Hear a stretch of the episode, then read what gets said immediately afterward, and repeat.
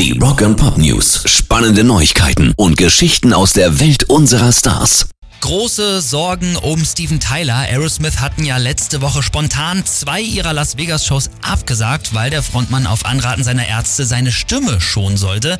Jetzt haben sie aber alle Shows gecancelt und das übrigens auch schon zum zweiten Mal, denn eigentlich sollten diese Auftritte ja schon im Juli stattfinden. Da musste Steven aber in eine Entzugsklinik, weil er nach einer Fuß-OP mit Schmerzmitteln wieder rückfällig geworden war und jetzt sind auch die Nachholtermine geplatzt. Einen offiziellen Grund haben Aerosmith bis heute nicht nicht angegeben. Rock'n'Pop News. Mick Fleetwood versteigert seine Eier. Was meinst du, ob die uns verarschen? Auf ihrem Kultalbum Rumors, da tanzen ja Stevie Nicks und Nick Fleetwood und ihm hängen zwei Klick-Klack-Kugeln, also direkt auf Hodenhöhe.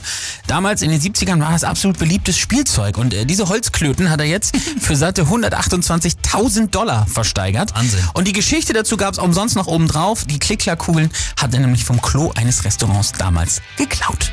Rock'n'Pop News. Und manche Geschichten sind doch einfach zu witzig, oder? Letztes Wochenende hat der Sohn von Toto-Gitarrist Steven Lukather die Tochter von Journey-Keyboarder Jonathan Kane geheiratet.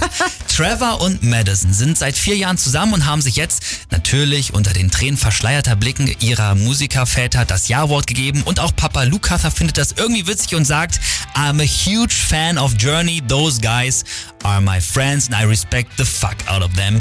But there's an irony to this that you can't just deny.